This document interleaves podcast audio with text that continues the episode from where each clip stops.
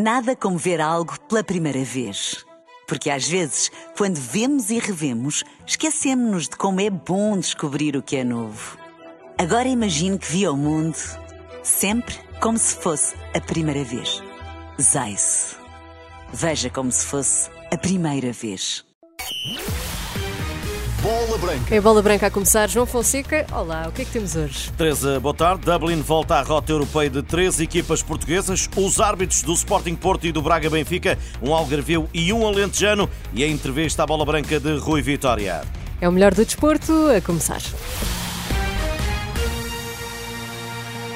Boa tarde, é de última hora. Nuno Almeida é o árbitro no Sporting Futebol Clube do Porto de segunda-feira. O VAR é Vasco Santos. O árbitro da Associação de Futebol do Algarve vai apitar um jogo entre Leões e Dragões pela quinta vez terceira para o campeonato e o segundo embate em Alvalade. O primeiro e único até agora terminou empatado a um, foi jogado em setembro de 2021. Luís Godinho, o alentejano, é o juiz designado para o Braga Benfica de domingo, VAR Artur Soares Dias. Mas atenção, nas nomeações do Conselho de Arbitragem para as competições europeias não surgem os nomes de João Pinheiro e Hugo Miguel, árbitro e vídeo-árbitro do Guimarães Sporting.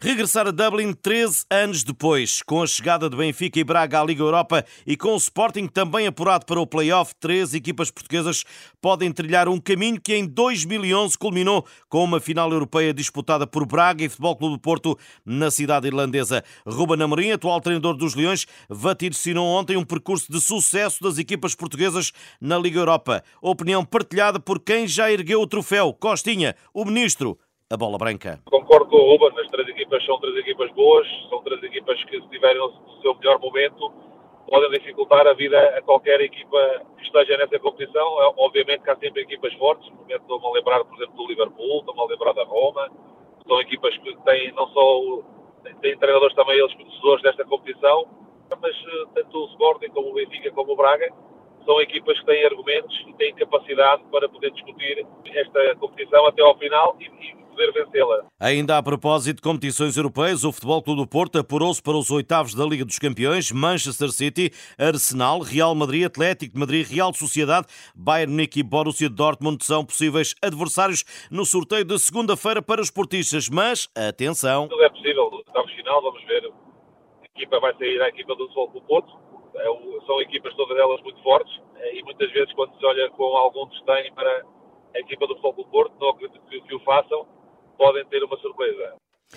O antigo médio acumulou títulos nacionais e internacionais no Futebol Clube do Porto e foi diretor desportivo do Sporting. Costinha fala com autoridade sobre os dois emblemas que se vão defrontar na próxima jornada. Segunda-feira em Alvalade há um Sporting Porto e por isso há luta pela liderança. As equipas sabem que perder pontos estão a facilitar a tarefa ao adversário e quem vem atrás, porque não podemos esquecer que joga Benfica em Braga também. O Braga está a poucos pontos também desta nos lugares, nos lugares cimeiros, portanto é, é, um jogo que se irá jogar nos detalhes, onde quem cometer menos erros poderá levar a, a vantagem, mas uh, será, na minha opinião, é mais um jogo de empate do que poder dar um favoritismo quer ao Sporting, quer ao Futebol do Porto, pela forma como as equipas estão e, e, e o momento que também estão na, na tabela classificativa. De uma coisa o Ministro não tem dúvidas, há protagonistas em cada uma das equipas. Um é goleador do Sporting, o outro capitão do Futebol Clube do Porto, apesar de estar em dúvida para essa partida. São dois pontos muito fortes das duas equipas. O Jóqueres tem sido uh, um jogador muito importante na manobra de ataque da equipa do, do Sporting, mas também vive daquilo que é uh, contributo coletivo que a equipa tem, porque o Jóqueres não joga, não joga sozinho. Do outro lado, o Pep, com 40 anos, é inacreditável a forma como parece um jovem, a forma como, como lidera a equipa, como faz gols importantes, como ontem fez. Portanto, a experiência de Pep contra a juventude de Jóqueres e mais uma nota para que as pessoas fiquem com a curiosidade e com o gosto de quererem ver este, este clássico.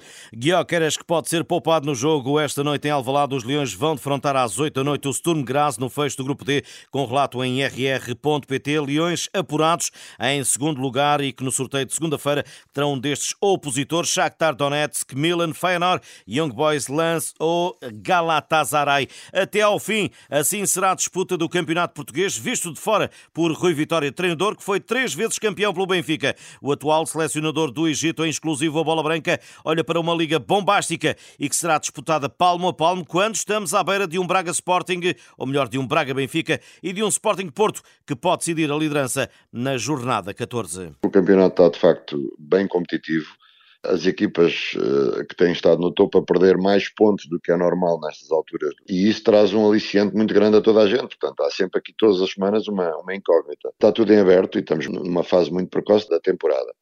Mas prevê-se um campeonato muito competitivo até ao fim. Eu acho que o nosso campeonato está muito interessante, quer no topo, quer depois em equipas mais pequenas que estão a trabalhar muitíssimo bem e estão a apresentar, e fizeram scoutings muito bons e a apresentar jogadores de qualidade.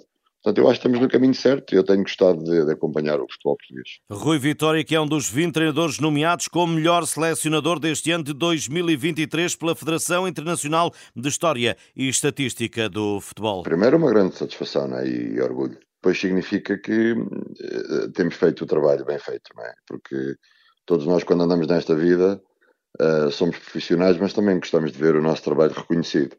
E, e, na verdade, quando isso acontece, ficamos obviamente contentes e satisfeitos. E foi isso que aconteceu.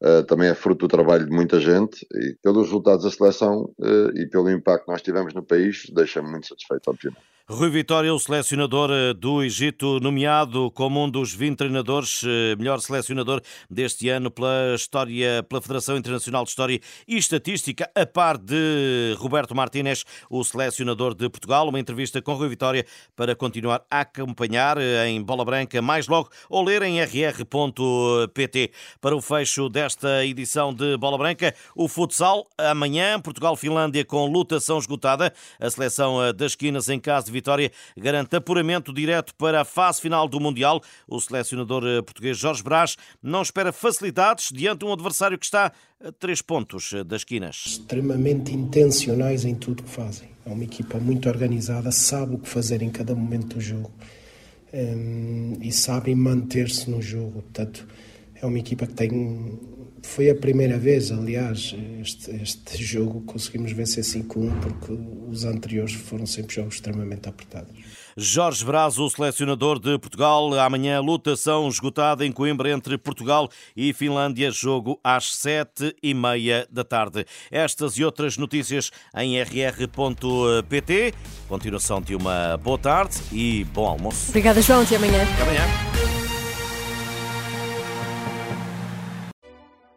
Nada como ver algo pela primeira vez.